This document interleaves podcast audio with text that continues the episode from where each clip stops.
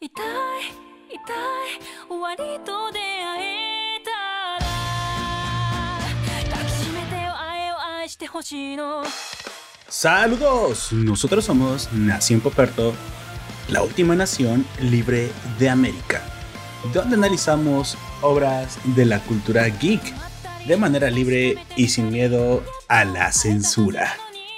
Goku desea vivir una vida tranquila ahora que todo ha terminado y Yuna está a su lado. Sin embargo, el capricho del destino llama a su puerta una vez más esta vez con la cara de un viejo amigo. Pero lo que debería ser una reunión placentera se torna en una nueva preocupación. El nuevo orden mundial requiere de la acción del rey de alas negras. Así lo quiera Goku o no. Acompáñanos a analizar la historia de Be The Beginning 2, la sucesión. Nada es lo que parece, porque comenzamos.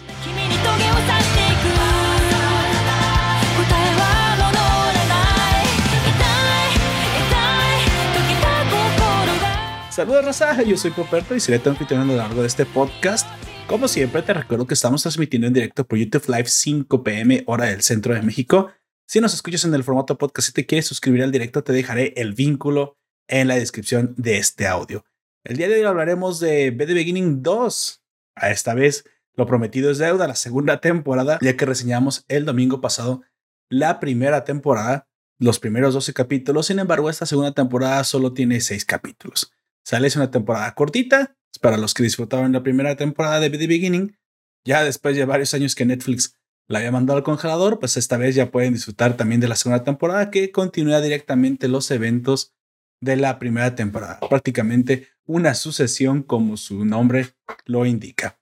Para los nuevos oyentes, para los nuevos ciudadanos de la nación que nos escuchan o los que tienen poco de habernos sintonizado, les recuerdo que este podcast se dividirá en dos secciones. Durante la primera sección hablaré de alguna recomendación. En este caso les traigo la película de Wolf Walkers, una, un largometraje animado con una técnica bastante, bastante interesante en la plataforma de Apple TV. Y la segunda parte la arrancaremos con el análisis de V The Beginning, V The Beginning 2. Primero les, les daré algunos detalles sin spoilers y luego con spoilers. Pues bueno, en esta ocasión estoy eh, nada más yo, Poperto, así que yo seré su guía a través de esta fantabulosa historia. Ya tenemos gente en el stream. Saludos, Allen Marcel nos saluda.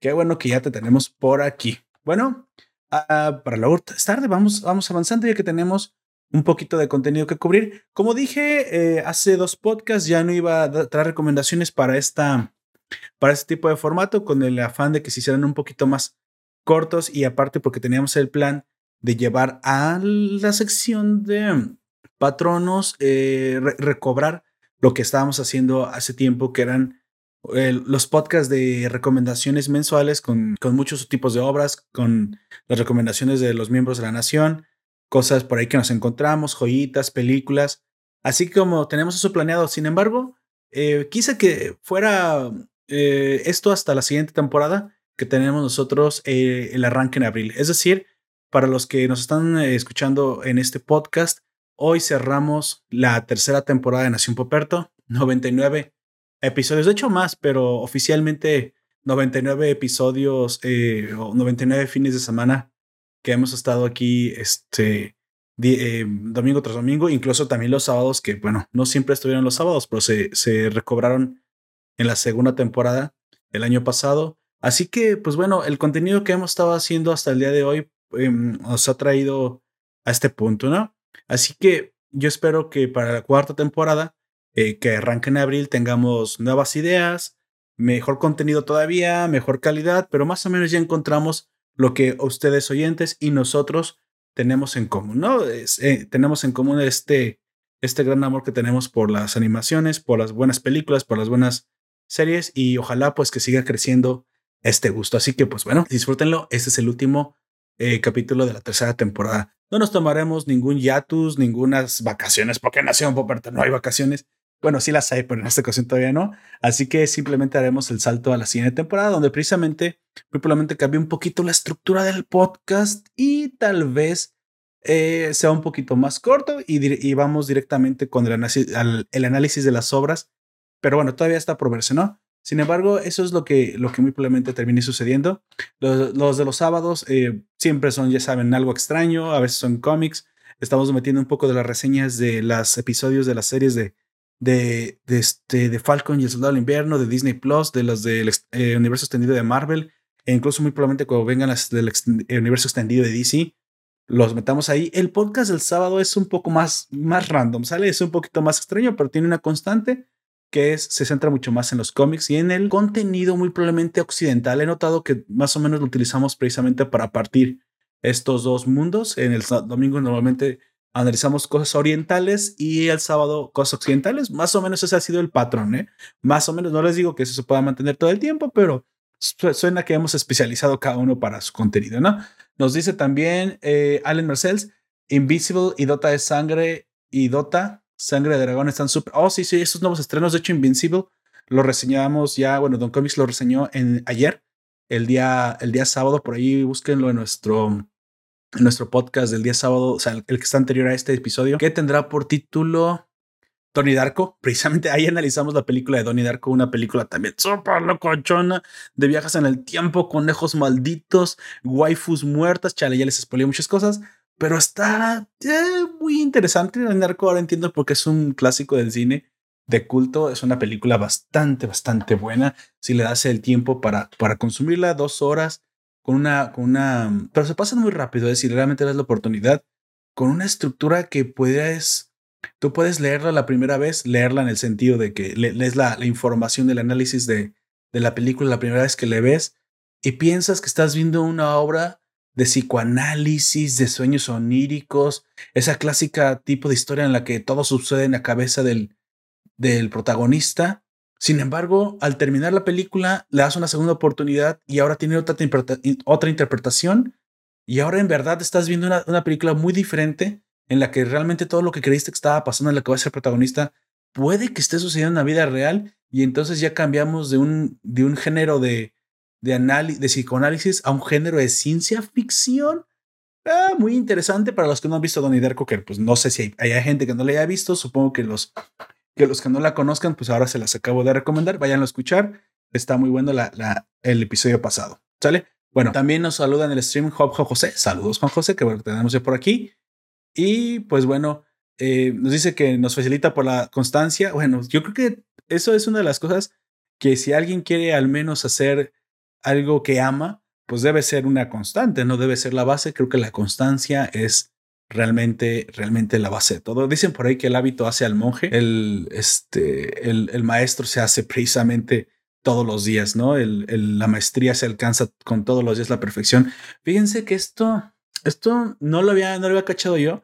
Ahora les dejo, les cuento algo tantito. Cuando vi la película de Último Samurai con, que muchas personas la odian, ya puedo entender que pues piensen que Tom Cruise no es el adecuado para, para representar un samurái occidental. Sin embargo, en la historia ha habido samuráis occidentales. Por ahí hubo un esclavo negro que se convirtió en una gran leyenda dentro de los japoneses. Obviamente, yo creo que muchos japoneses en aquel entonces tuvieron algún problema con aceptarlo, pero sabemos que, pues, cuando tú sigues el Bushido, es como una religión, así que eventualmente los samuráis te aceptan. Supongo que le pasó lo, lo, mismo que a Tom Cruise en la película. Tom Cruise es algo muy interesante, que eso sí lo respeto y que sí me gustó mucho que desde el espectador occidental ver cómo los japoneses todos los días, las pequeñas cosas, no importa lo que fuera, no importa si fuera barrer tu casa, no importa si fuera servir el té, no importa lo que fuera, siempre, o al menos en aquel entonces, la, la, la costumbre japonesa de estas aldeas que él veía era tratar de buscar la perfección, la constancia en todos los pequeños detalles que se hacían. Y eso es lo que yo creo que realmente hace a la gente grande.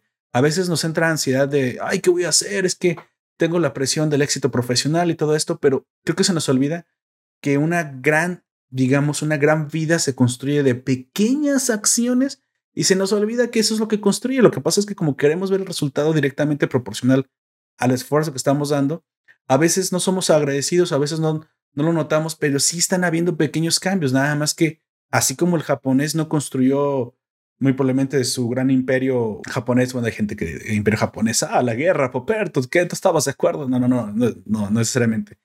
Su gran sociedad digamos, de la noche a la mañana, ni, ni Roma se construyó en un día y creo, creo que es piedra por piedra. Sí, los japoneses nos enseñan que desde el hecho de, de, como le decía Tom Cruise, de simplemente levantarse a barrer el frente, hoy qué puedo hacer para barrerlo mejor, hoy qué puedo hacer para hacerlo más eficiente, hoy qué puedo hacerlo para perfeccionarlo. Yo creo que es de eso que se construye una disciplina que no te das cuenta, ¿eh? Porque si te pones a pensar en disciplina, créeme, a mí también me da ansiedad, a mí también me da, ¡ay, qué flojera! Construir una disciplina. Pero comienzas de a poco a poquito, de poco a poquito, y te das cuenta que la haces sin tener que pensar en ella. Yo creo que lo pensamos demasiado. ¿eh? Nos dice también Allen en el stream, nos dice cine de arte mamón. Ah, cine de arte mamón. Sí, sí, cine de arte mamón. Sí, Donnie Darko es un cine de arte mamón. Sí, exacto. Eso es lo que es. Si, te gusta el cine de arte mamón, eh, Donnie Darko es para ti. Y muy probablemente también la de Blue Velvet, que también por ahí es un, clásico que también ya reseñamos. Eh, bueno, vamos continuando un poquito eh, con, lo que les traigo. En la primera parte, yo voy a hablar precisamente de la recomendación que les traigo, que es una película que curiosamente, miren, déjenles cuento un poquito. Como se vienen todas las, las, eh, digamos, la guerra, bueno, ya la estamos viviendo, pero la guerra de las plataformas, como yo les he dicho todo el tiempo, la guerra de las plataformas nos conviene sobre todo a nosotros, los consumidores, pues es en precios, en calidad, en cantidad, en todo, siempre nos conviene. Sí, puedes decir, oye, pero Poperto no alcanzo a ver las exclusivas de cada una porque pues a duras penas saco para, rompí mi cochinito para ver net, Netflix, Netflix, a veces compro la tarjeta del, del Oxxo y a veces no la alcanzo a comprar. Bueno, en el caso, sería muy triste ese caso, pero si la estás rentando, yo sé que es difícil rentar todas las, todas las plataformas, así que pues bueno, no es que apoye la piratería, mejor les he dicho otro tipo de sistema en la que podríamos rentar mes a mes, nada más requeriría pues que tengan cuidado de que no se les pase el tiempo, podríamos rentar un mes o un par de meses una plataforma, otro par de meses otra plataforma. No tengan miedo de cancelar Netflix, cancelenlo dos meses y luego renten Prime Video si es que no la tienen por anualidad, dos meses y luego simplemente Apple TV, a ver qué tiene.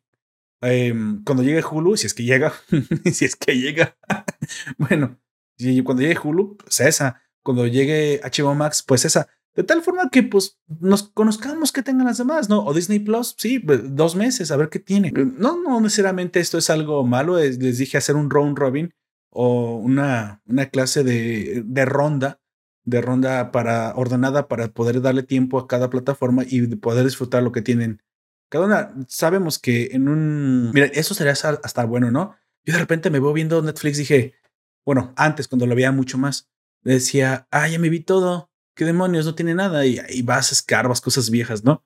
Bueno, no tiene por qué ser así, dale dos meses, dos meses, dos meses, dos meses, y cuando vuelvas a Netflix te vas a dar cuenta, ah, mira, hay cosas nuevas, ¿no? Pues sí, o de repente si escuchas que se estrenó algo que te interesaba, pues bueno, vuelves antes. Pero esa es una de las estrategias que yo les cuento para poder ver. Y dicho eso, también me puse a checar los catálogos de otras, de otras compañías y encontré precisamente en eh, Apple TV. No sé si ustedes sabían que Apple TV ya comienza a tener exclusivas y bastante buenas, incluso para México, bueno, para Hispanoamérica. Dije, ok, no tiene mucho, vamos a ver qué es lo que me recomienda. Y vi una película del 2020 animada que se llamaba Wolf Walkers. Ay, que, que a ver de nuevo, Puerto. Wolf Walkers. Ah, esas mensualidades de mis papás pagando la escuela de inglés y que reituaron. Bueno, no fue eso, realmente fue jugar Resident Evil en inglés, pero no les digan, no les digan a mis papás que, que realmente en las clases ya, ya estaban obsoletas para ese entonces.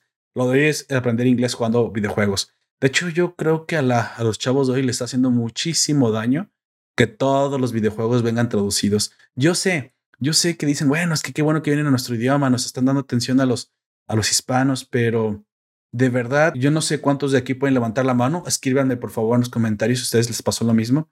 ¿Cuántos de nosotros aprendimos inglés? Mira, yo jugaba Resident Evil con un, con un diccionario Larousse español-inglés a, a, mi lado, porque pues tenías que leer las pinches cartas y las cartas te decían dónde tenías que ir. De repente, ¿no se acuerdan ahí una, una escena, bueno, en el 3 con Nemesis? Había un chingo de cartas que te, tenía, te decían qué hacer y yo, oye, el inglés, por ese caso estaba muy difícil para mí, pues aún así, me estaba con mi, con mi diccionario. Y para cuando llegué al código Verónica, casi no necesité el, el diccionario para leer. O sea, sí aprende uno, ¿eh? Sí aprende uno. Bueno, yo se los dejo por ahí. Pongan las cosas en inglés, al menos los videojuegos en inglés, con subtítulos. No pasa nada. Digo, yo entiendo. Pero para que también, o sea, los videojuegos nos ayuden a aprender. Bueno, los que deseen hacer esto, yo les, yo los, yo les garantizo que los resultados serán igual o mejor que era una clase de, de inglés o mejor que el Open English al menos, se los garantizo. Nos comenta Allen, me recuerda el tiempo en la que vestía pantalón y zapatos y blancos y la gente creía que era medicina. Fue un gran momento para ligar y conseguir pasar el rato con muchas chicas. Ah, te vestías de doctor. Ese Allen se pasía pasar por un profesional de la salud. ¿Qué, sí, qué tienen las chicas con los doctores? Eh? Supongo que son, bueno, supongo que son de estatus y todo eso, ¿no? Pero bueno, eh, les, volviendo, les, les decía, esta recomendación de esta primera parte será Wolf Walkers. Wolf Walkers, o bueno, no sé cómo traducir esto realmente, los caminalobos. bueno, ya sabemos que el inglés tiene que adaptarse, que no siempre es traducción así literal.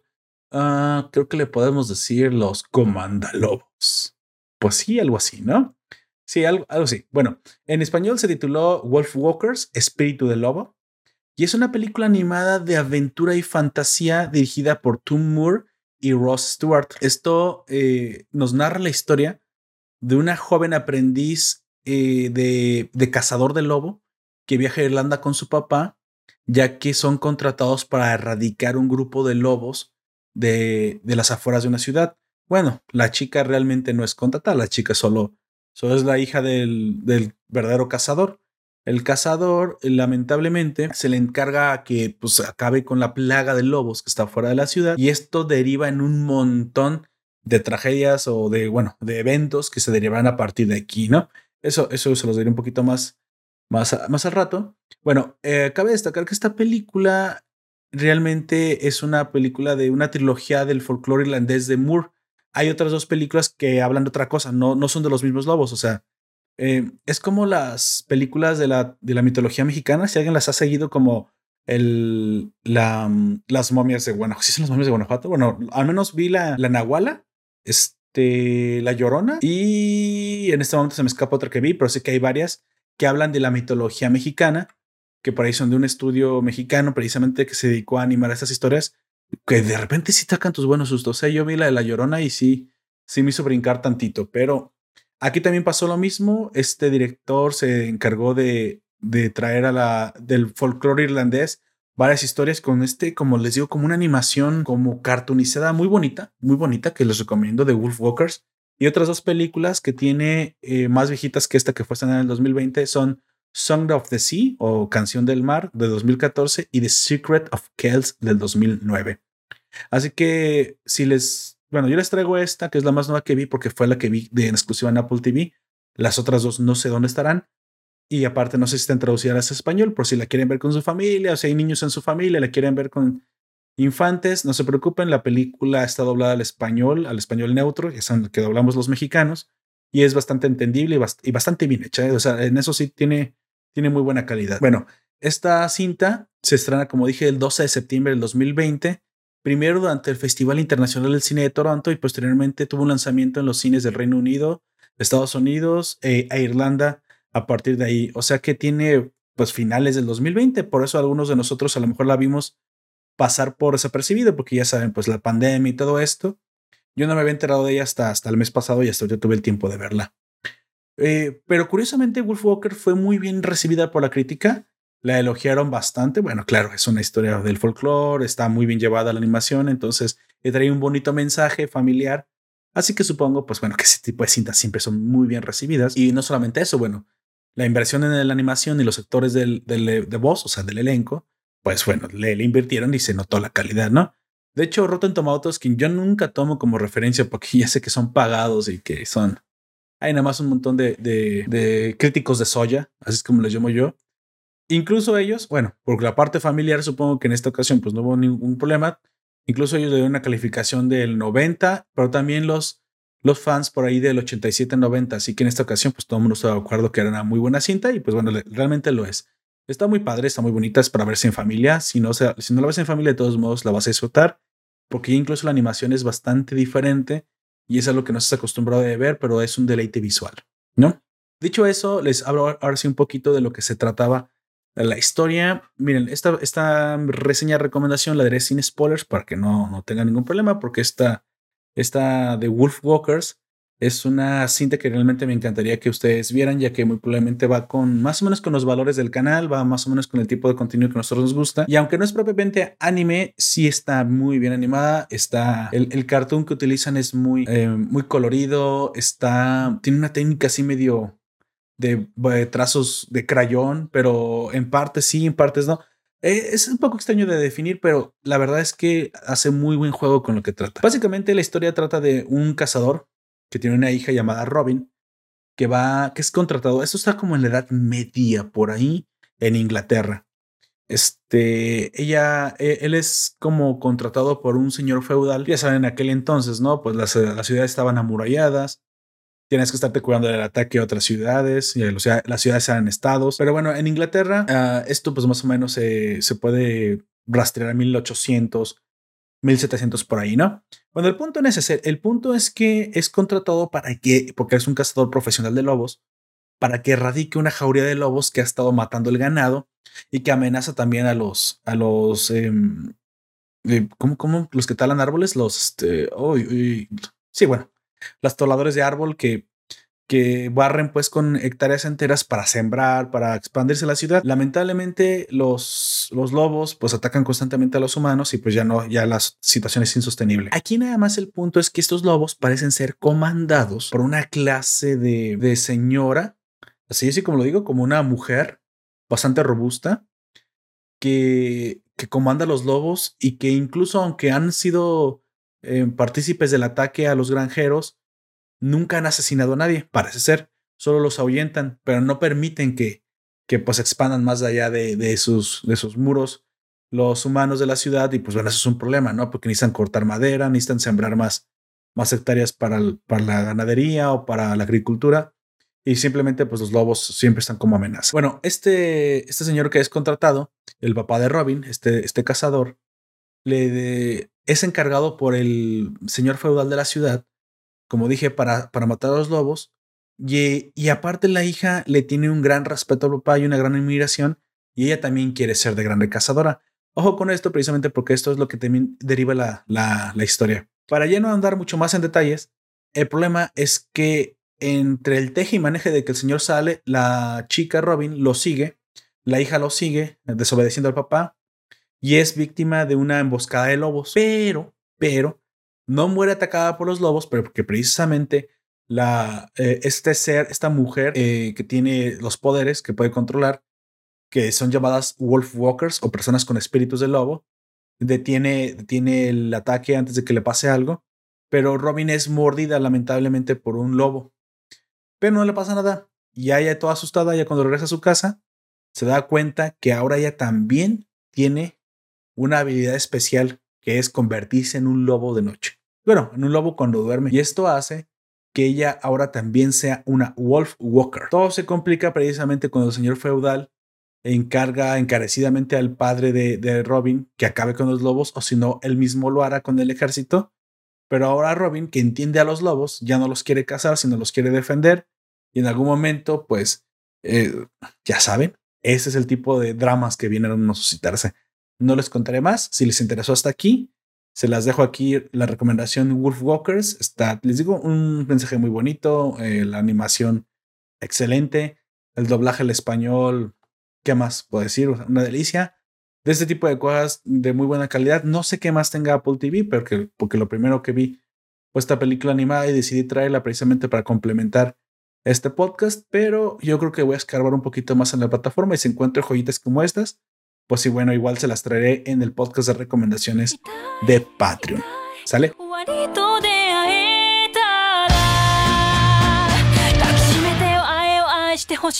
Pues bueno, vamos avanzando. Esta es la, la, la primera, la, el final de la primera parte.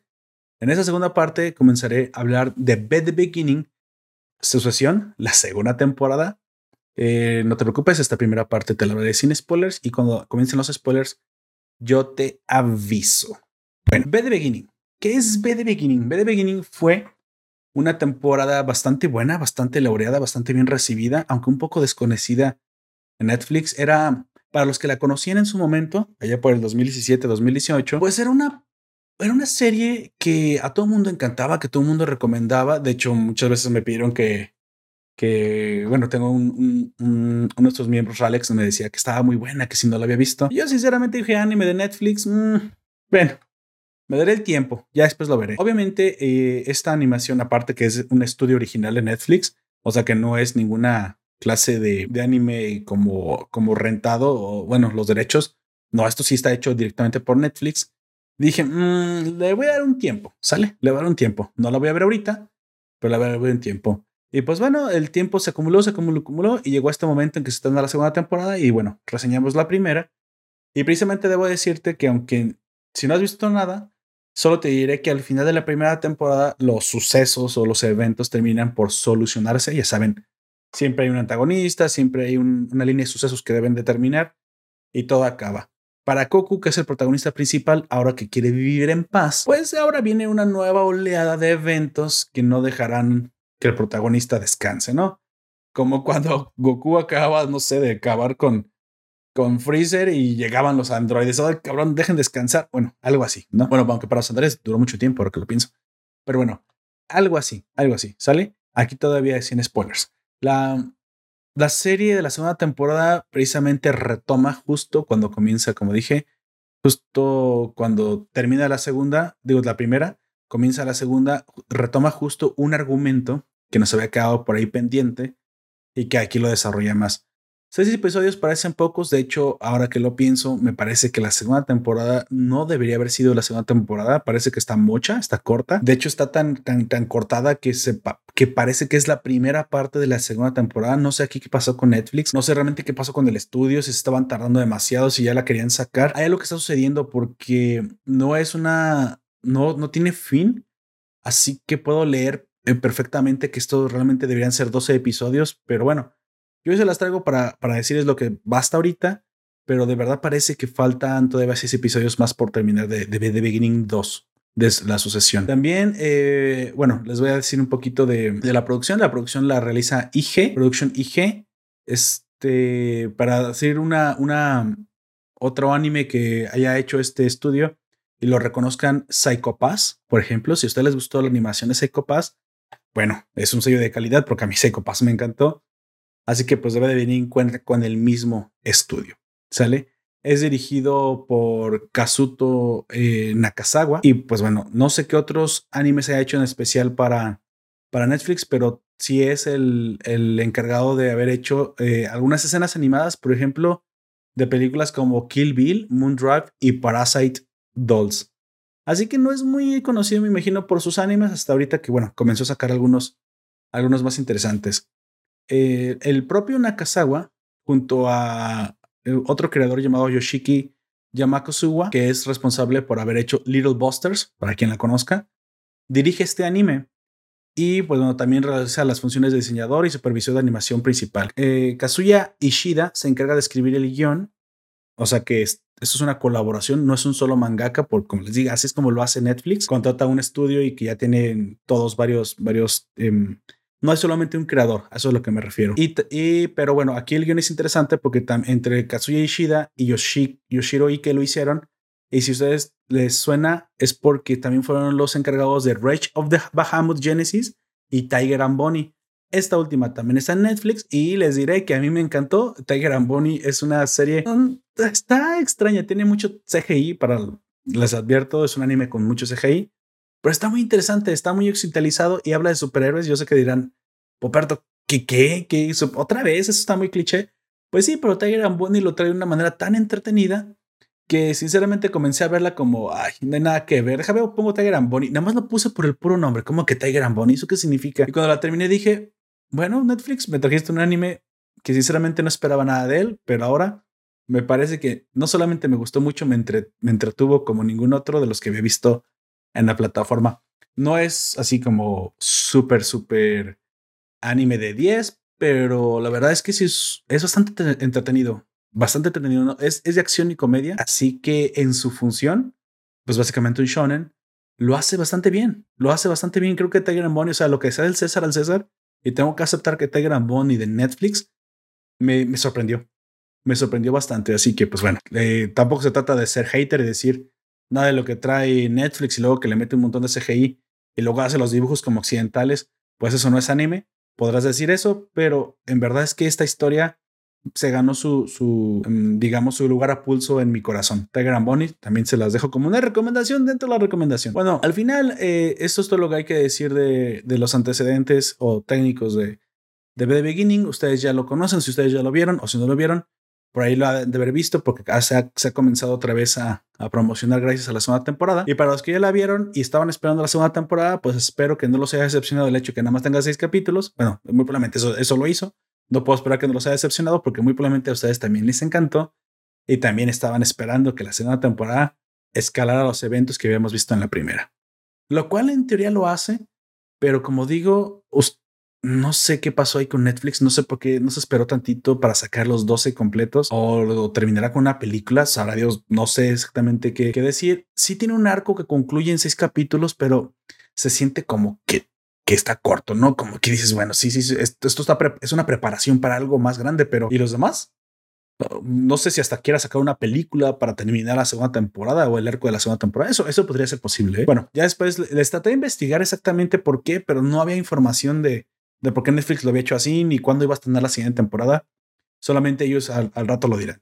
Sale, pero bueno, Aquí nos tiene, lo que nos tiene aquí es hablar precisamente de los seis capítulos tan interesantes que aparte que complementan cosas de la primera temporada, nos revelan otras que ya muchos suponíamos y otras mucho más claras precisamente porque nos habían dejado como huecos de información casi a propósito que no podíamos deducir bien con la información de la primera temporada. Ya sabes que ya saben que, les, que me encanta aquí en Nación Poperto darles un análisis de lo que de lo que es el contexto más allá de lo que la serie te trata de revelar y como hablé con Aoyak en aquel entonces, había cosas que no dejaban demasiado claras, ¿no? De las cuales hablaré en cuanto arrancamos la parte con spoilers, que precisamente es la que vamos a comenzar.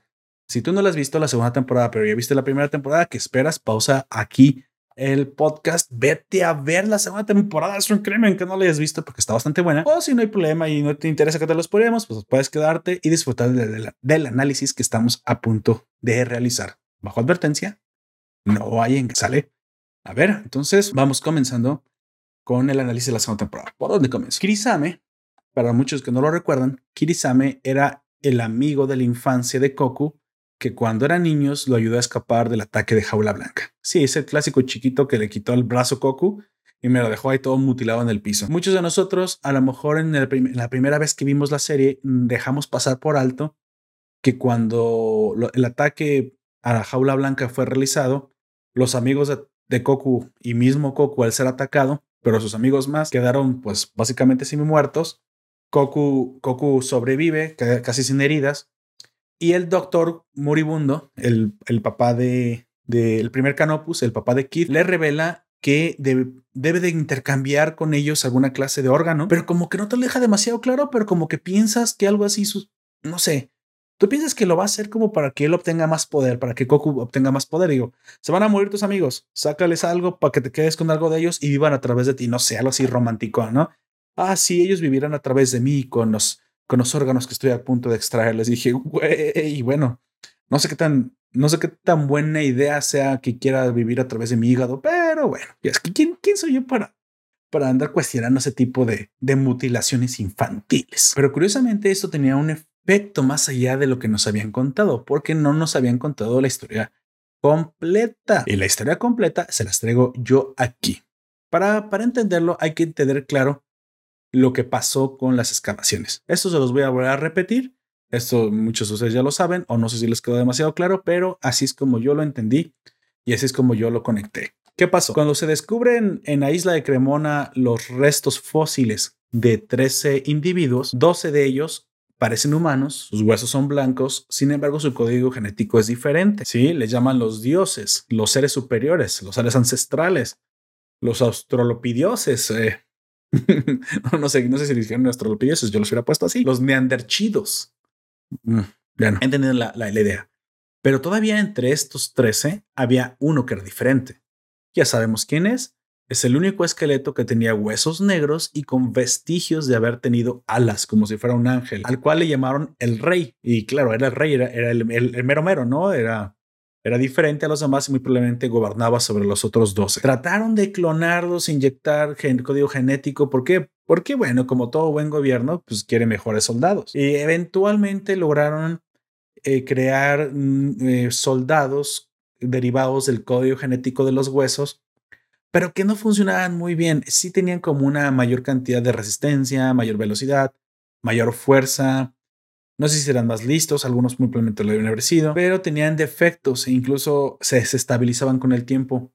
Curiosamente, en las investigaciones nos dimos cuenta que estos clones defectuosos, para mantenerse estables, debían tomar una cápsula de oro líquido. O sea, güey, qué caro está mantenerte estable en este mundo. Pero también me pasa esto a mí, ¿no? De, si muchos de nosotros debemos ir a, pagar muy probablemente terapia para mantenernos estables en este, en este mundo y no es, y no es barata. Así que lo se puede entender. No, no se crean, gente. Espero que no. Pero si lo necesitan, vayan, ¿eh? Vayan a la terapia si lo necesitan. Yo nunca estoy en, compra, en contra del de, saneamiento mental, sobre todo con el mundo que estamos viviendo, ¿no?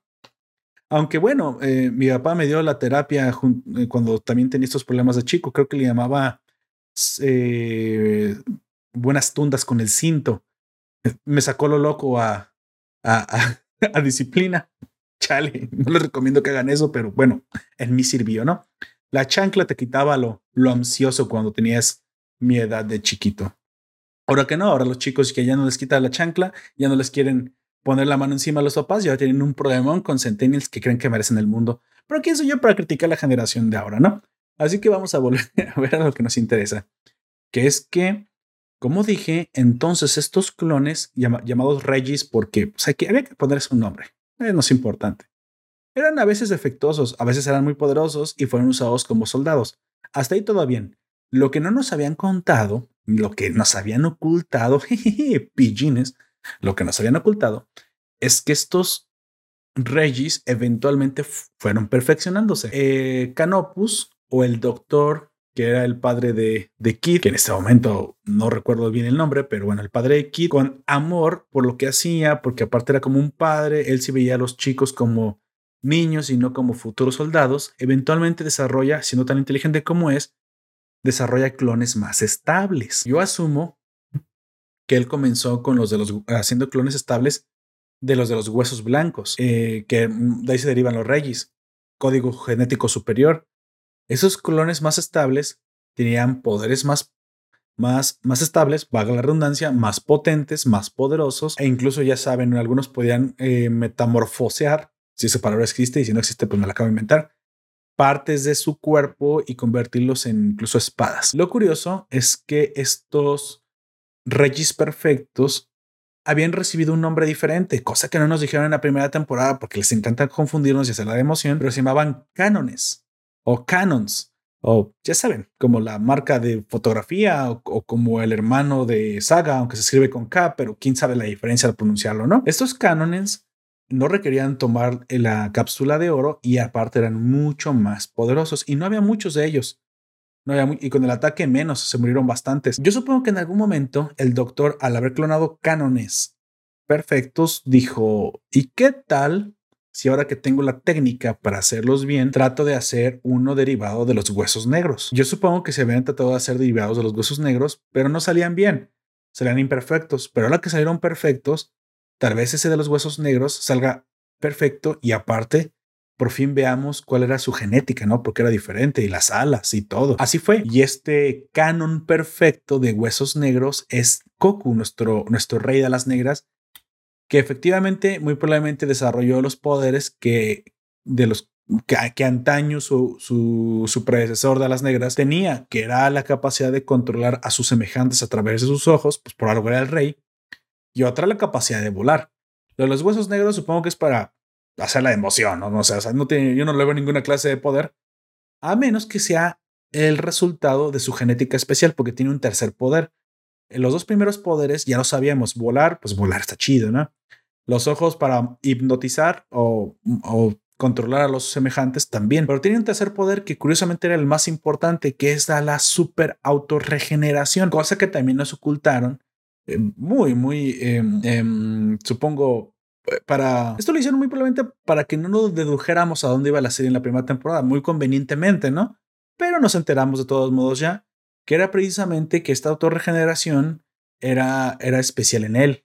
Hasta el final nos damos cuenta que incluso Laika, muy, muy poderoso Reggie, pero al fin y al cabo un Reggie, lo lleva cerca del monolito negro, que fue donde lo encontraron enterrado a los, a los huesos, que es el lugar donde el rey negro, parece que este lugar es místico y este, este lugar le quita los poderes de regeneración. Y ya ven, Laika lo trató de matar, incluso le cortó un brazo, pero al final perdió.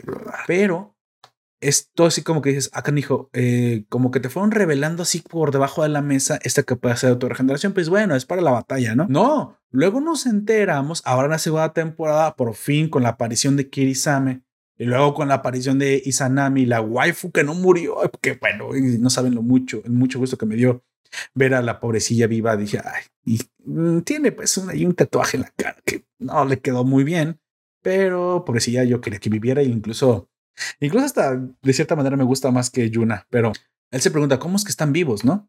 Y es que no nos ocultaron, nos ocultaron en la primera temporada que el tercer poder de, de, bueno, revelado oficialmente, que es la capacidad de super regeneración, es compatible con sus semejantes. Así que eso nos remite a cuando Jaula Blanca fue atacada y el doctor le dijo que, que, les quitara partes de su cuerpo a sus amigos pero no solamente que se los quitara, sino que él devolviera partes de él. Yo pensé que lo había hecho por respeto, ¿no? O sea, me llevo tu hígado, pero pues te dejo al mío, ¿no? Para dejarte como completo, no sé, un, un cadáver todo hecho hueco, no. No, no, eso era un intercambio. Realmente el doctor no le pidió que se llevara los, los, poder, los, digamos, los órganos de sus amigos o partes de sus amigos porque lo hiciera más poderoso. De hecho, no. Era todo lo contrario. Era muy probablemente para hacer una conexión con ellos, supongo acá más espiritual, pero para que los los amigos se salvaran. No sé también si eso hace más poderoso a Goku. ¿Eso es posible? Tal vez. No, no me parece que eso sea. En un principio lo creí, pero no. Parece que Goku es poderoso por sí mismo y evoluciona por sí mismo. Realmente no requería hacer eso. Lo que hizo más bien el doctor fue darle instrucciones específicas para salvar a los otros niños. Que es que al dejarles una parte de su cuerpo, eh, esa parte de su cuerpo se, se transmitía la regeneración al resto del cuerpo y los niños que estaban semi muertos, moribundos, o en coma, o sabrá Dios si llevaban minutos de muerte clínica, revivieron todos y cada uno de ellos. Incluso cuando pelea con Izanami y atraviesa a Sanami con su espada azul, curiosamente nunca la vemos convertirse en, cenizas, porque a tiempo logró cambiar una parte con ella. No sabemos si Sanami sabía que se iba a salvar ella misma si daba una parte de su cuerpo, al contrario, creo que Izanami, al ser la waifu rechazada de todos modos, amaba a Goku y realmente le ofrendó su, su pierna de cuchilla, pero eso también terminó haciendo que ella también, ella misma se salvara. Tal vez eso fue una sorpresa para Goku, pero en ese momento, cuando vio que ella se salvó, no sé por qué no se cuestionó que sus amigos se habían salvado también, sobre todo al que le quitó el brazo. Tal vez que asumió que ya estaban muertos los niños y que no iban a revivir, no lo sabemos. Pero bueno, ya saben, guionazo de B de Beginning. No nos vamos a poner a pensar en lo que Goku pudo no haber pensado. Lo que sí es que nos enteramos que es tan poderoso este esta capacidad de regeneración que incluso salvó a los otros cánones. No a todos, solamente a los que les dio sus partes de su cuerpo, supongo que eran los, los amigos más cercanos. Estos son Kirisame, el del aretito rojo, que es el que le dio el brazo, bueno, el que le quitó el brazo y le dio el suyo. Kazan y Yukikase, otros dos chavos, eh, uno de pelo largo y otro de pelo corto, que no sé qué les dio, muy probablemente órganos internos. Y este Izanami, que ya sabemos que era la waifu 2 que le dio uno de sus piernas. A esta Yuna no sabemos qué le dio, si es que le dio algo. Según yo no le dio nada porque la secuestró, pero bueno, Yuna es la única que no, no recibió este beneplácito. Sí. Y si así fuera, no, no se nos revela muy bien qué parte recibió. Si alguien lo sabe, me lo puede escribir en los comentarios y ya, bueno, ya saber si, si también Yuna está dentro de él. Ay, qué feo se escucha eso. Bueno, aquí tenemos una nueva canon, y de hecho, pues podemos decir que es canon prime, o sea, canon 2.0, que es Asagiri. Asagiri es una chava nueva que no fue de la, infancia de, eh, de, nuestro protagonista, pero que es una canon mejorada, incluso más poderosa que la generación de Goku, pero no sabemos si más poderosa que el mismo Rey Negro, ¿verdad? Y esto lo vamos a descubrir precisamente conforme avance el, el la trama avance el tiempo, ¿no? Donde nos vamos a enterar si realmente Asagiri es este, pues, tan poderosa que pueda reemplazar a los cánones eh, pasados, ¿no? Todavía no recibe un nombre la generación de Asagiri. Yo le voy a decir canon 2.0 hasta que la serie diga lo contrario. Bueno, esta serie nos trae, vamos a analizar los eventos interesantes que nos trae este pedacito, que aunque fueron seis capítulos, fueron bastante reveladores, quiero decir. Mm, así que vamos, bueno, bueno, voy avanzando rápido porque lo que me interesa es hablar un poquito más de lo que, de lo que me gustó, de lo que reveló acerca de más de Kid, aunque también en esta ocasión eh, nos ponen más protagónico al Rey Negro. Yo sentí que en la primera temporada era mucho más protagónico Kid, por aquí más bien es el Rey Negro el que toma cartas en el asunto, ¿no?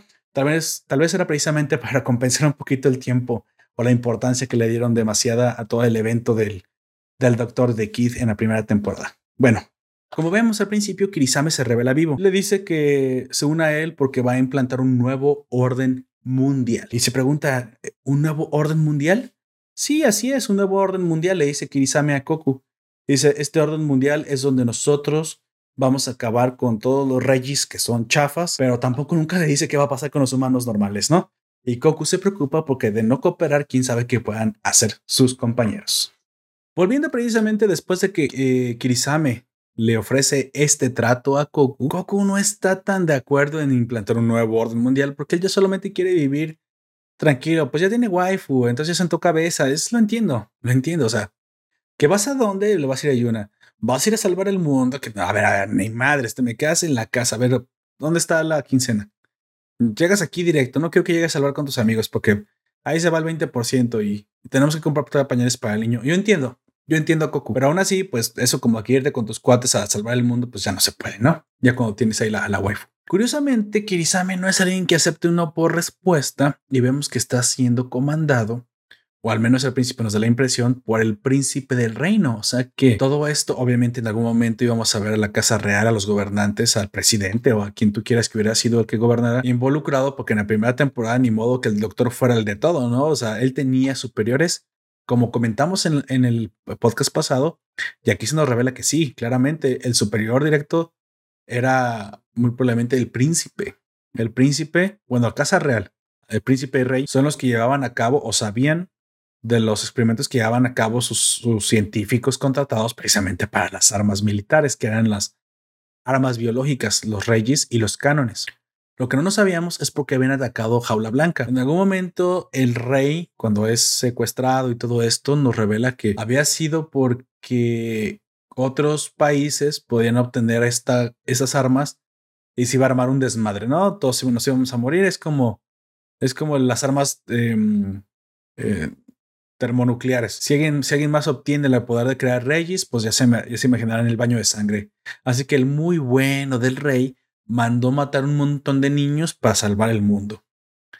No, así lo dice, de hecho, así se, le, se lo creen. Ya a mí se me hizo muy raro, así hay como que había más soluciones, ¿no? Pero bueno, eso dice él. Aquí Kirisame no está tan seguro de que Goku quiera ayudarle a implantar el nuevo orden mundial, del cual habla, que no nos da muchos detalles, Así que para obligarlo, secuestra a alguien muy importante para Goku, que es Kid Flick, Canopus o el, reemplazo del padre que nunca tuvo. Kid Flick mm, de alguna forma se pone en peligro el mismo, tal vez para enterarse de quién está moviendo los hilos detrás de de toda la conspiración de los reyes. Y al final, al hablar con Kirisame, Kid se da cuenta que quien está detrás de todo esto es la, casa real, ¿no? Este sacrificio de Kid no fue lo puro tonto, fue precisamente para descubrir esto. Sin embargo, es secuestrado, lo ponen en una torre lejana en el mar y lo dejan allá morir de hambre y sed. Mínimo no lo mataron, supongo que Kirisame tenía un plan, ¿no?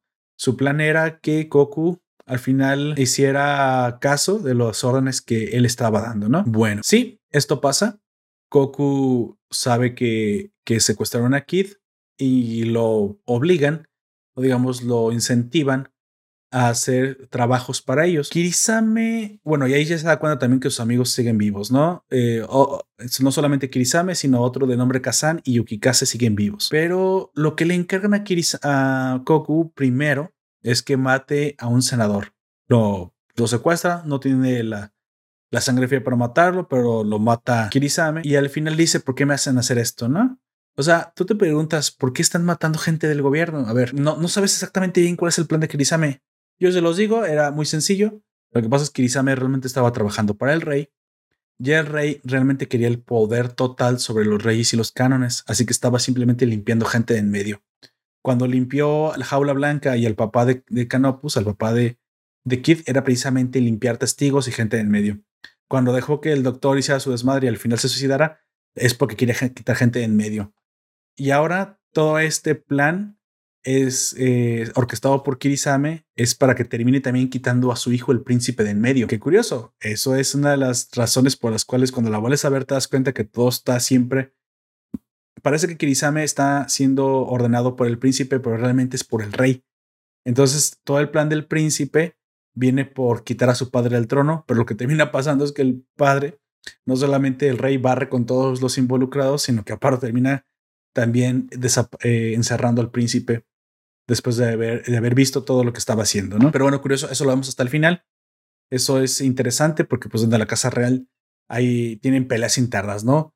No se sabe muy bien si el príncipe es demasiado bueno, pero eh, lo que sí dice el príncipe es que no debes de gobernar oprimiendo a la gente con miedo. O sea, los reyes y los cánones son armas para doblegar a la población y él no quiere que sea así. Uno, uno como pues, ciudadano puede estar de acuerdo, no, pues no quiero que me estén apuntando todo el tiempo con a la cabeza para obedecer, o sea, pero el rey piensa que los fines justifican los medios y pues tú no puedes hacerte del ojo gordo cuando tienes un arma para usar, o sea, mm, ese es un poco más totalitario, ¿no? Así que no digo que no digo que no funcione para el rey, pero pues para la población y sus libertados yo creo que pues es malo que siempre tengas ahí este superhumanos dispuestos a hacer la policía secreta del rey o el gestapo del rey, ¿no?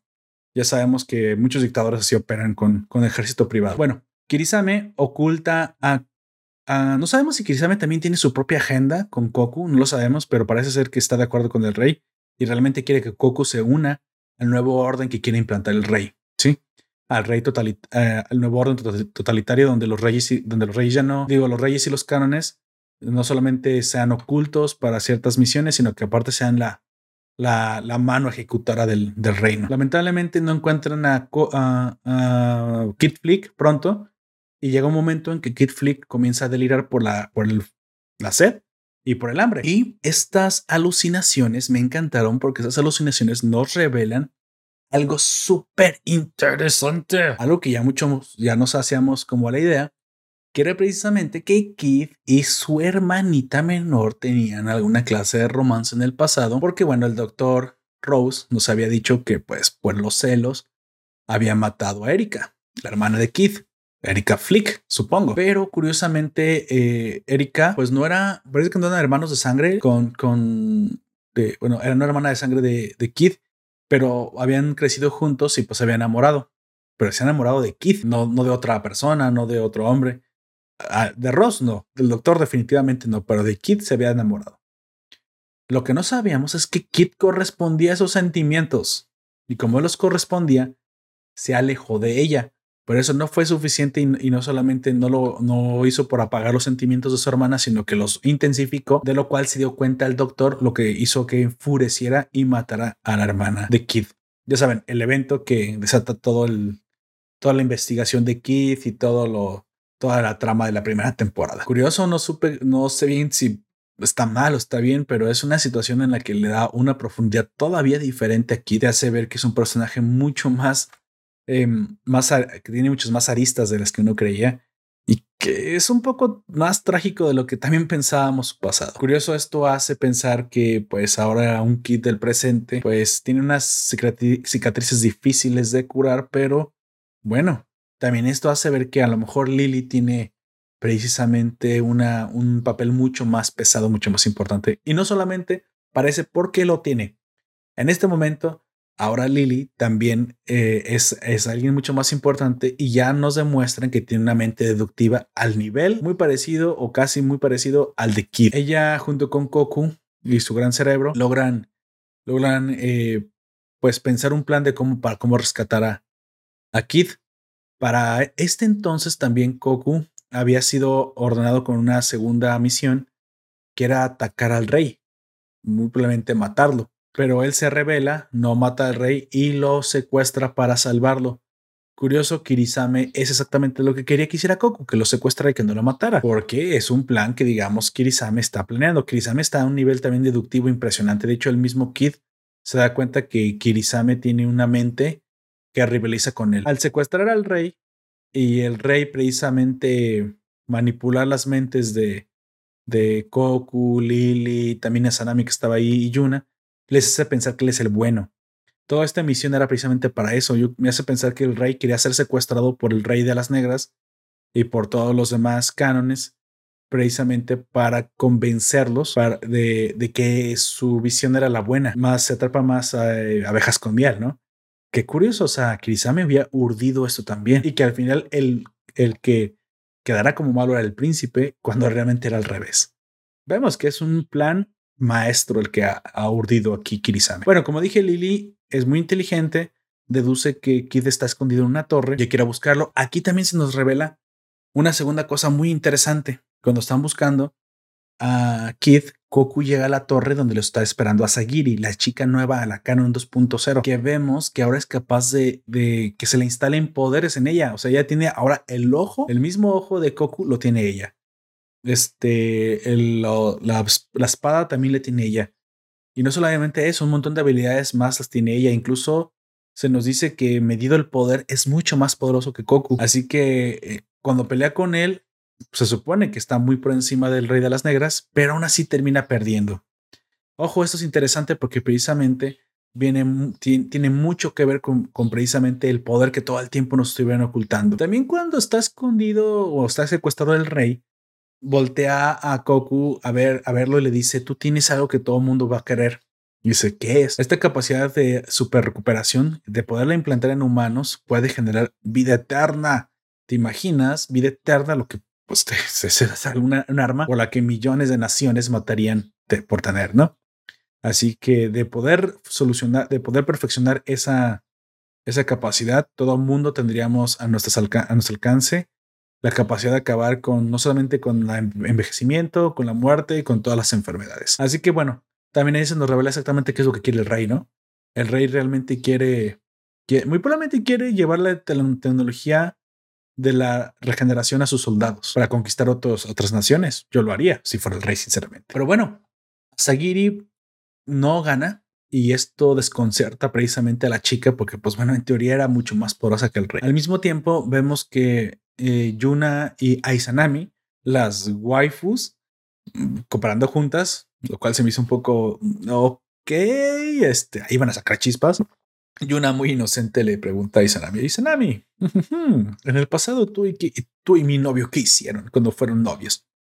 Ay, no te preocupes, amiga. Solo, solo, solo lo hicimos en posiciones normales, como el misionero, el perrito. nada de lo que tú ya has hecho ahora, ¿no? Y Yuna, pero yo no he hecho nada. Bueno, eso pasó en mi cabeza, sinceramente no sé si pasó, pero yo pensé que esa plática se iba a dar. Realmente al final solamente Livina le pregunta básicamente, ¿me lo quieres quitar? Y ella, responde, sí, pero pues mm, la edición de él. Tampoco preguntó eso exactamente, pero así se entendió. Bueno, ambas chicas son detenidas por Kazan en su búsqueda por, por Kid, porque pues a la, a la torre que llegó Goku no estaba. A donde van ellas, pues son detenidas por, por Kazan, les hace perder el tiempo y bueno, eh, ahí, se, ahí tampoco estaba. Y de hecho, Kid ya no estaba en su torre porque aparte se había escapado ahí tratando de usar su supermente, se construyó una balsa y todo. Lamentablemente, pues no llegó muy lejos, o sea, quedó ahí varado en el mar, pero al náufrago le, le toda la, la suerte no se le termina y lo encuentra Coco a tiempo. Lo lleva al hospital y pues bueno, ahí Lily lo recibe, la waifu de Kid, la Lily, y eh, prácticamente le dice que pues este, coma bien porque pues si va a ser el padre de sus hijos no puede morir pronto. Y Kid pues no se puede negar precisamente. Qué bonito aquí es cuando ya vemos que ese, ese amor, ese, arroz, ese arroz ya está bien cocido, ya está para hacer este bolitas de nagirino. Aquí eh, eh, en, en todo este transcurso también se pasa que Lily retorna al rey a la casa real y el rey pues toma toma prisionero al príncipe y pues ya tiene su plan plan urdido, ¿no? Su plan ya terminado. Él no solamente se deshace del príncipe, que es un traidor, sino que logró em, quedar bien ante los ojos del rey de las negras y, de los enemigos. ¿Para qué? No lo sabemos. No sabemos por qué quería. De su lado, muy probablemente para que coopere con él. Al final, todo este plan, toda la segunda temporada se puede resumir en el rey quiere que el rey de, eh, bueno, el rey de Cremona quiere que Goku coopere con él quiere que le permita hacer experimentos con su genética para sacar esa capacidad de regeneración y metérsela a los soldados. Eso es lo que quiere. Sí, es segunda temporada de, Beginning, de Beginning, eso es. Pero como no lo pudo convencer Kirisame, lo que hizo fue un plan para que el mismo rey los convenciera con su actuación de, gente benevolente. Y aparte sirvió también para que probaran a su mejor arma que era Asagiri y se dieran cuenta que, que bueno, no, no es tan buena. No, parece que no vence al rey a las negras. Como dije, precisamente la razón es porque al final Kirisame se da cuenta que a pesar de que no es más poderoso que esta nueva canon, Goku evoluciona conforme pelea y, sus, y su adaptación de regeneración no solamente es para curarse, sino para evolucionar para combatir al enemigo. Esto en la naturaleza, la capacidad de mutar para adecuarse a la situación, pues lo conocemos como la evolución, o sea, conocemos esto como la ley de Darwin, ¿no? El origen de las especies es esto, pero lo haces en combate, lo haces al momento. ¿Cuántas, vemos, cuántas veces lo hemos visto, no? Ve eh, que hay enemigos o, poderes de protagonistas o antagonistas que se adaptan en el combate, que se adaptan al momento, que se, que se adaptan para pelear. Esta es una, es una capacidad muy chetada, es una capacidad muy rota, si me lo preguntan. Y es una capacidad precisamente que Goku demuestra que fue la que utilizó para vencer a, a Sagiri. Es decir, Asagiri sí es muy fuerte. Es más poderosa que Goku, pero es más poderosa que el Goku que logran analizar. Si Goku cambia en el momento para explotar una debilidad de Asagiri, no importa que en sumatoria o en promedio tú seas más fuerte que tu enemigo. Si tu enemigo simplemente es más fuerte en el área que es tu debilidad, no importa, no importa, te, va a ganar, te va a ganar. O sea, no ocupa ser fuerte en, todos los, en todas las áreas, ¿no? Solo ocupa ser fuerte en las áreas que necesitas. Y esa es precisamente la capacidad de adaptación tan tremenda que tiene el rey de las negras. Curioso, Kirisame ahora quiere más que nunca que su antiguo amigo o su, rey, el rey de los cánones, que es como me imagino que es el, nombre oficial de, la raza ya nombrada de, de, de donde viene Goku, pues se une a él. Pero por última vez habla con él y aún así se niega, lo cual decepciona a, a Kirisame y, se enfrascan en una pelea. Curioso pelea que no termina porque precisamente da por terminado esto un cortón en la segunda temporada. Yo a partir de aquí me puse a hacer precisamente ideas de qué es lo que nos puede traer la siguiente temporada, una tercera temporada. Muy probablemente veamos mm, cómo pues Kirisame ya decepcionado, o tal vez el rey decepcionado, pues la orden sea, pues bueno, tráiganme al rey de las negras vivo muerto. Y entonces veremos un poquito más de Kazan, Sagiri y Yukikase y el mismo Kirisame en vestir de frente al grupo de Koku, Yuna, Izanami y, y Kid. Kid y Lily, bueno, que son los de este lado, los buenos, ¿no? Al final pasa algo también, un detallito extraño que todavía no les sé dar ninguna clase de interpretación, que es que un Reggie, un Reggie que parece que trabaja para la Casa Real es asesinado. Hay alguien que se hace pasar por el asesino B, pone en la, eh, la marca del asesino B después de matar a este Reggie. Pero por lo que vemos, no fue el mismo Goku. Entonces hay alguien que lo, ahora lo quiere inculpar. Quiere que el, muy probablemente ahora el nuevo plan de Kirisame es que la opinión pública se ponga en contra de él. Puede ser, pero bueno, esto pasa, les digo, al final de las, del sexto capítulo y no nos da demasiada información. ¿Sale? Al final, esto es un gran, es un gran plan para precisamente llevar un arma, un arma biológica al uso por el gobernante y todo dependerá de, de Goku si puede o no combatir estos, nuevos enemigos. Aquí en poder no parece ser el problema, parece que la gran amenaza con la cual nos vamos a enfrentar muy probablemente en la segunda parte de esta segunda temporada, cuando salga, si es que llega a existir como temporada o si no como película, será precisamente el gran cerebro de Kirisame. Tampoco sabemos si en un futuro también Kirisame es capaz de, de de ser más leal a su propio rey, o sea, al rey de los cánones. Y al final, pues, él tiene su propia agenda y todo esto era precisamente para que Goku acabara con el rey y que ahora sirviera Goku como el rey de Cremona, doblemente rey. No, no sé, eso será muy loco, pero pues escríbanme sus teorías y también piensan que, que esto de Kirisame es muy extraño, si realmente está obedeciendo a más a su propio, al rey de Cremona que al rey de Alas Negras, porque de chico, de niño tenía mucho mucha lealtad por Goku, incluso eh, dio su vida por él. Y ahora que incluso Goku es el responsable de que salvara su vida al darle su propio brazo, pues como que la lealtad debería existir ahí, ¿no? Pero bueno, son teorías, esto es mi pensamiento, eso son, es de dientes para afuera. Eso es lo que yo creo que debe de pasar. Si ustedes tienen algo también ahí que, que me pueden contar, de por favor, como dije, déjenmelo aquí abajito en la caja de comentarios, en la página web donde esté. Al final, podemos extraer tres, tres grandes eh, puntos de la segunda temporada. Uno, el poder de, de nuestro Rey de las Negras es realmente la regeneración. Esto es lo que hizo precisamente desde un principio eh, llamar la atención del rey en el uso de los cánones, el desarrollo de, de las armas biológicas.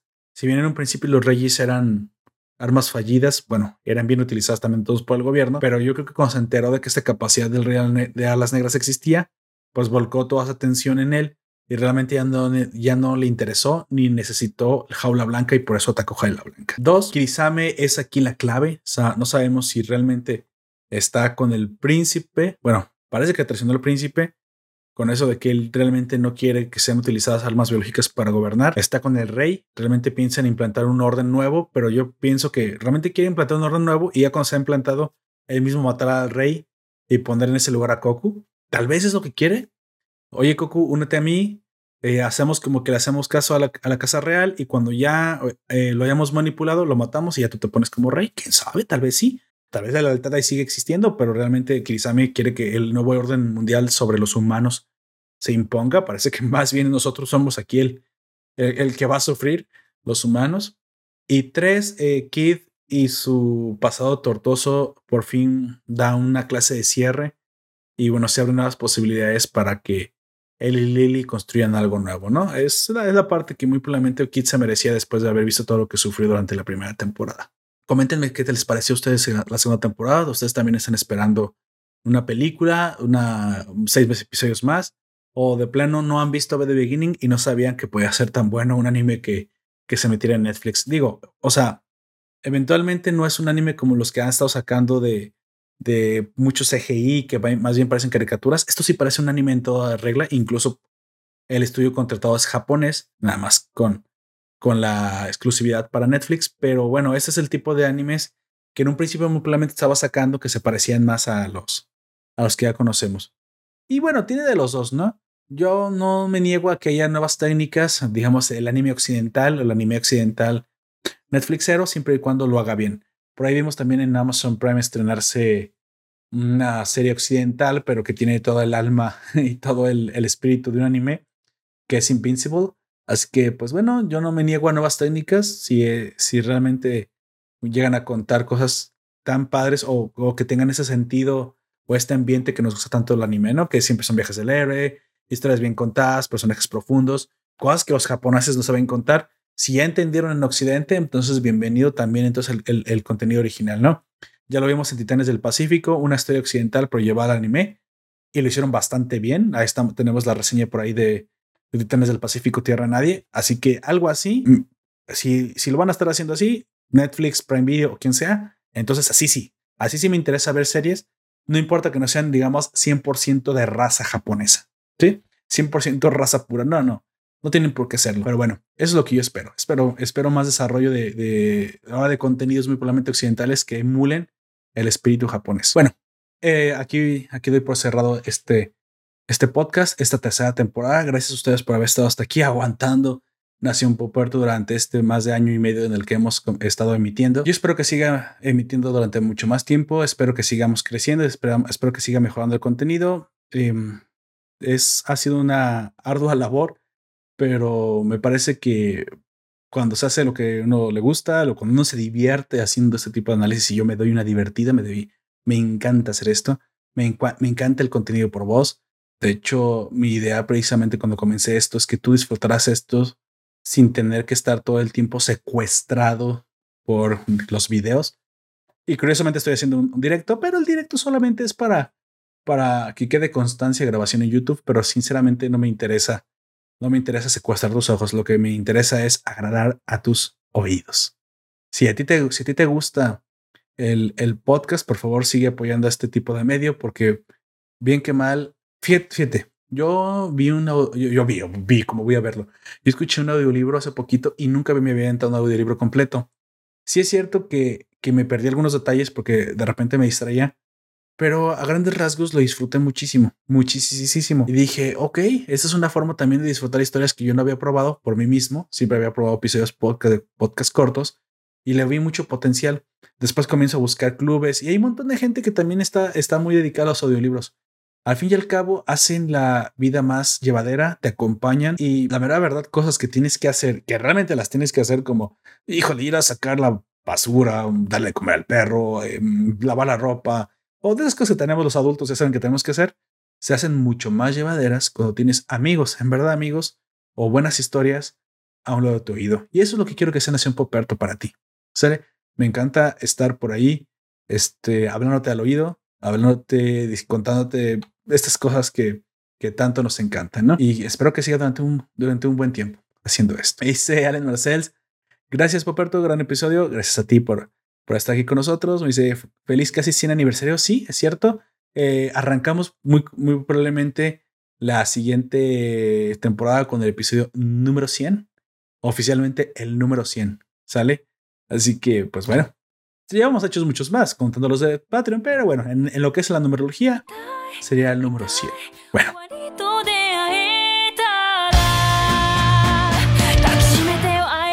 Este bueno, despidiendo, antes de irme me gustaría que te recomendarte que te des una vuelta por nuestro Patreon, ya te sabes, contenido exclusivo, el podcast solo para Patreon, aparte que vamos a comenzar a hacer las recomendaciones y espero que para la cuarta temporada haya mucho más planes para eso. También te recomiendo, eh, bueno, obviamente no me voy sin agradecer a los que estuvieron aquí en el directo, a Alan Marcel, Juan José y a todos los que nos siguen domingo a domingo y sábado a sábado también. Y a los que nos escuchan en el formato podcast, bueno, porque realmente es un podcast, ¿no? Lo que estamos haciendo.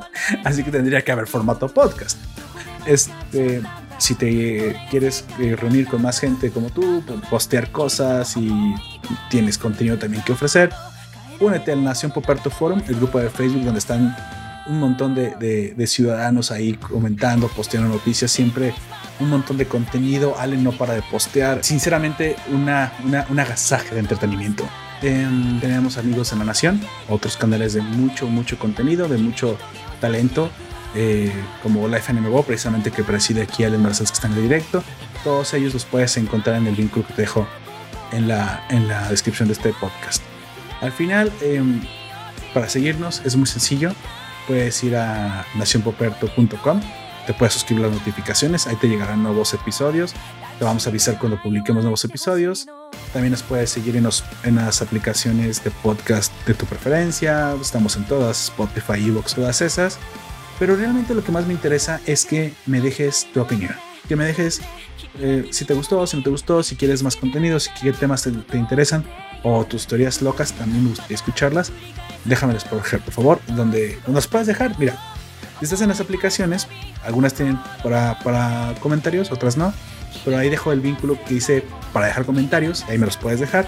O si estás en la página, pues bueno, ahí está la, la sección de comentarios. Hasta un correo electrónico me puedes mandar. Me puedes enviar una, una lechuza a Hogwarts, pero no estoy en Hogwarts y tampoco tengo lechuzas, así que mejor comentarios electrónicos, es más fácil para mí. Perdón.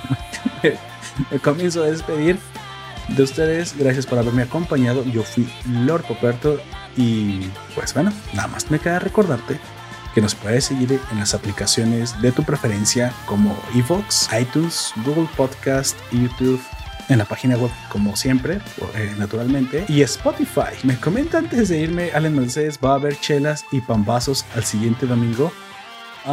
Los pambazos no los venden cerca de mi casa, pero sí va a haber algo muy parecido y claro que sí, las chelas no pueden faltar. Gracias a ustedes, en serio, de corazón.